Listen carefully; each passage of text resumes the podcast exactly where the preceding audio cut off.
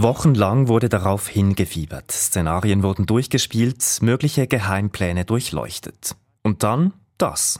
Gewählt ist, gewählt ist, gewählt ist, gewählt ist. Am aufregendsten war der Tag wohl für Beat Jans, der neu in den Bundesrat einzieht. Sonst gab es heute wirklich keine Überraschungen. Ja, ich glaube, heute wird es doch nicht so spannend, wie sich das die Journalisten erhofft haben. Der Norden wird langweilig. Langweilig, aber wichtig. Das sagten Martina Bircher von der SVP und SP-Nationalrätin Tamara Funicello, noch bevor alle Wahlgänge für den Bundesrat durch waren. Und sie sollten Recht behalten bis zum Schluss. Sind die Bundesratswahlen also gar nicht so spektakulär, wie das in den Medien dargestellt wurde? Das fragen wir heute bei News Plus. Ich bin Dominik Rolli.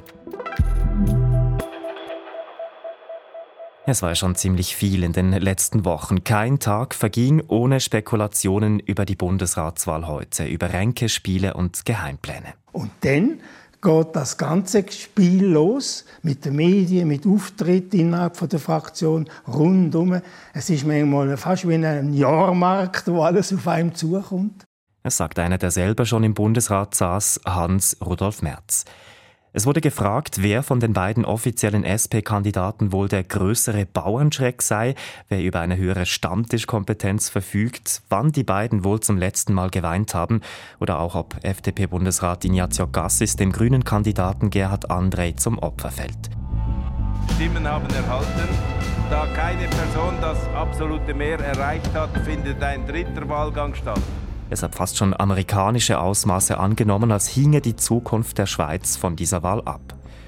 Ich bin da bei weitem nicht der Einzige, dem das alles ein bisschen zu viel wurde in den letzten Wochen. Ich habe mir mal die Kommentarspalten durchgeschaut unter den Artikeln von SRF zur Bundesratswahl. Ein totaler Medienhype sei es.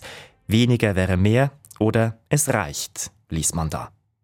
Und das ist nicht einfach nur ein Gefühl, sondern auch wissenschaftlich belegt. Die Bundesratswahlen wurden über die Jahre immer mehr zum Thema. Das ist so ein, ein Drama, wie man sich vielleicht auch so aus, aus, aus, Fernsehsendungen gewohnt ist. Das sagt Linaz Udris, er ist Forschungsleiter Öffentlichkeit und Gesellschaft VÖG an der Uni Zürich. Er hat schon vor einigen Jahren eine Studie zur Berichterstattung rund um Bundesratswahlen gemacht. Aber ich denke, um die Leute zu erreichen, die äh, sich sonst nicht so für Nachrichten, nicht so für Politik interessieren.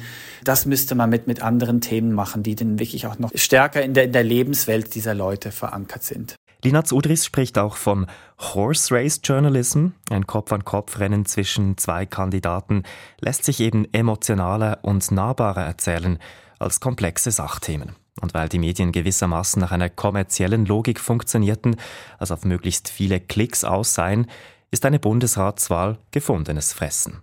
Das nervt auch gewisse Politikerinnen und Politiker. Ich bin in keinen Geheimplan involviert und ich habe ein bisschen den Eindruck, da war der Wunsch der Vater des Gedankens verschiedener Medien, die da Geheimpläne da kolportiert haben. Sagt zum Beispiel Susanne Vinzenz Stauffacher, Nationalrätin der FDP. Und Minli Marti von der SP sagt, es ist natürlich jetzt sehr viel Rummel, sehr viel Anspannung auch und ähm, es interessiert natürlich sonst auch nichts anderes und es wird auch Zeit, dass man wieder über Themen redet, über Inhalt und nicht nur über, äh, quasi über die Wahl. Aber ist so eine Bundesratswahl nicht auch eine Möglichkeit, Leute für Politik zu begeistern? Ein softer Einstieg in Politthemen quasi? Weil wir wissen, dass eine Berichterstattung, die sehr stark so auf diese Ränkespiele fokussiert, sehr stark darauf fokussiert, wie die Parteien funktionieren, was sie jetzt machen, wen sie wählen etc., dass das bei einem Teil der Bevölkerung zu einer gewissen Apathie führen kann oder auch zu einem Zynismus und dass die Leute eben auch ein bisschen machtlos zurücklässt, weil die Leute können nicht wirklich darauf einwirken. Eine interessante These, die Linaz Udris da aufstellt. Anstatt die Leute für Politik zu begeistern, führe der ganze Rummel eher zu einem Gefühl der Machtlosigkeit und zu Desinteresse. Ganz nach dem Motto, die in deren oben machen eh, was sie wollen. Für SRF hat unter anderem Matthias Strasser die Bundesratswahl verfolgt. Er ist Inlandredaktor bei Radio SRF. Als Journalist und Politikbegeisterter war es für ihn ein interessanter Wahlmorgen. Es war ein spannender Morgen. Jede Bundesratswahl ist äh, für mich per se einmal spannend. Ich glaube, das geht auch allen so, die sich so ein bisschen in diesem Politikkuchen bewegen, eben sei es Journalismus, äh, Politik, Parteien, Verbände. da schaut man natürlich hin, oder wenn so ein, ein nationales Fest der Demokratie veranstaltet wird, wenn eben die Regierung neu gewählt wird. Also ich habe das als sehr spannend erlebt. Und doch kann man sich fragen, sind diese Bundesratswahlen wirklich wichtig für die Leute da draußen, wenn man sich nicht, wie es Matthias sagt, in dieser Politwelt bewegt? Da würde ich sagen, ja, ganz klar, die Landesregierung, die gestaltet natürlich unser Leben mit ein Stück weit. Wir sind alle von Politik betroffen. Ein Beispiel, wenn Bundesrat Rösti äh, eben den Autobahnausbau forciert oder die Rudelregulierung bei den Wölfen forciert, dann ist das ein Thema, von dem wir alle mehr oder weniger stark in irgendeiner Form betroffen sind. Also das hat ganz bestimmt eine Bedeutung und das andere ist dann die Wahrnehmung des Publikums. Es interessiert halt einfach auch eben, wer diese sieben Köpfe sind, wie sie gewählt werden, wie gut sie gewählt werden, was da für Krimis noch passieren. Bundesratswahlen sind ein Zuschauermagnet oder ein Publikumsmagnet. Matthias spricht da etwas an, was auch Medienforscher Linaz Udris meint. Bundesratswahlen sind Kopfwahlen und deshalb spannend, um darüber zu berichten. Und Matthias macht einen sehr interessanten Vergleich. Die Schweiz hat keine Royals, keine Könige, Königinnen. Dafür haben wir halt diese Bundesräte und wir krönen dann auch keine Königinnen und Könige. Dafür wählen wir eben die Bundesräte. Es ist so der Moment, wo sich so dieses Politikbeobachten, dieses Staatsoberhaupt feiern, auch mitverfolgen, äh, wo das fassbar wird. Und es ist eben auch ein, ein Event, der gut nachvollziehbar ist, der als Live-Event taugt. Bundesratswahlen sind eine Gelegenheit, Politik erlebbarer zu machen. Das sehen auch andere Expertinnen und Experten so, zum Beispiel Flavia Garoni. Sie ist Politikwissenschaftlerin an der Uni Zürich. Bundesratswahlen bringen also etwas Pep in den eher trockenen Politalltag in der Schweiz und sie sind eine Möglichkeit für die Parteien, ihre Positionen nochmals klarzumachen. Die Aufmerksamkeit der Medien zwingt die Politikerinnen und Politiker sicher dazu, ähm, sich öffentlich zu positionieren, sich zu äußern. Es gibt ihnen auch die Möglichkeit dazu. Das heißt, es gibt da sicher gewisse selbstverstärkende Effekte. Ganz grundsätzlich ist es natürlich sehr wichtig, dass die Medien die Politik begleiten, damit da auch Sichtbarkeit geschaffen wird, damit die Wählerinnen und Wähler wissen, worum es geht und bei den nächsten Wahlen ihre Entscheidung auch wieder darauf auslegen können. Aber was bringt das alles, wenn es am Ende eh rauskommt, wie erwartet? So wie heute. Da wurden alle amtierenden Bundesrätinnen und Bundesräte traditionsgemäß im Amt bestätigt und bei der SP machte der Favorit unter den offiziellen Kandidaten das Rennen. Also als Beispiel, mir hat äh, ein FDP-Politiker gestern in der Wandelhalle gesagt, ja, also der Mitte, der traue ich keinen Meter über den Weg. Da war schon Spannung wahrnehmbar. Das hängt auch damit zusammen, eben, dass sich die Mehrheiten so verschoben haben, dass die Zauberformel, äh, wie wir sie kennen, nicht mehr einfach akzeptiert ist, so wie sie im Moment im, im Raum steht, dass da Wünsche nach Veränderung da sind bei den Linken, auch bei der Mitte mittelfristig.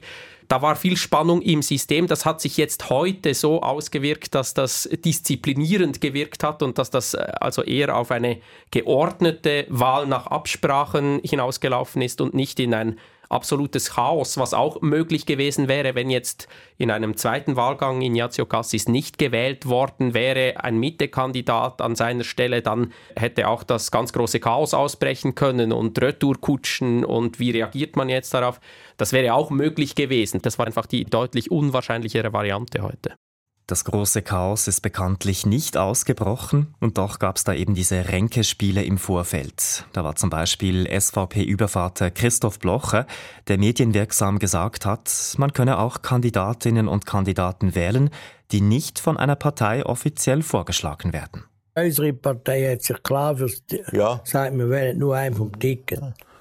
Jetzt weiss man nicht, wie es abläuft. Da, da passiert noch viel. Da noch viel, ja. oder? Damit spielte Blocher vermutlich auf SP-Ständerat Daniel Josic an, der es ja auch dieses Mal nicht aufs offizielle Ticket der SP geschafft hatte. Speziell, dass es gerade von Blocher kam, schließlich war es die SVP, die sich ursprünglich für diesen Ticketzwang stark gemacht hatte. Zu einem Teil war es sicher Show, ja, alle, die sich gerne öffentlich präsentieren, nutzen die Gelegenheit, das zu machen. Und andererseits sind solche Debatten wichtig. Man soll in einer Demokratie nicht nur diskutieren, wer jetzt ein Amt bekleidet, sondern auch nach welchen Regeln gespielt wird.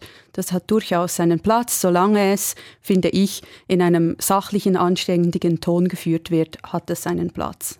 Äußerungen wie die von Christoph Blocher sind also durchaus wichtig für die politische Debatte, auch wenn sie vor allem für große Schlagzeilen sorgen und am Ende dann doch alles so kommt wie erwartet. Und was ist mit dem Versuch der Grünen, den FDP-Bundesratssitz von Ignazio Cassis zu holen? Auch dieses Vorhaben ist heute gescheitert.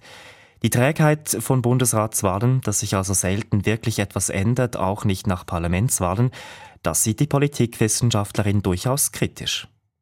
Es ist sicher etwas Typisches für das politische System der Schweiz, diese Stabilität, dass eben die Dinge oft beim Alten bleiben. Ähm, man kann daran loben, dass die Schweiz eine kontinuierliche Politik macht, die nicht einem Zickzackkurs entspricht, wie man ihn vielleicht in äh, Systemen sieht, wo Regierung und Opposition sich oft abwechseln. Gleichzeitig ist es schon so, dass in einer Demokratie Wahlen auch reale Auswirkungen haben sollten. Und unter diesem Gesichtspunkt kann man schon auch kritisieren, dass eben Verschiebungen ähm, bei den Parteien sich nur sehr selten auf die Zusammensetzung des Bundesrats auswirken.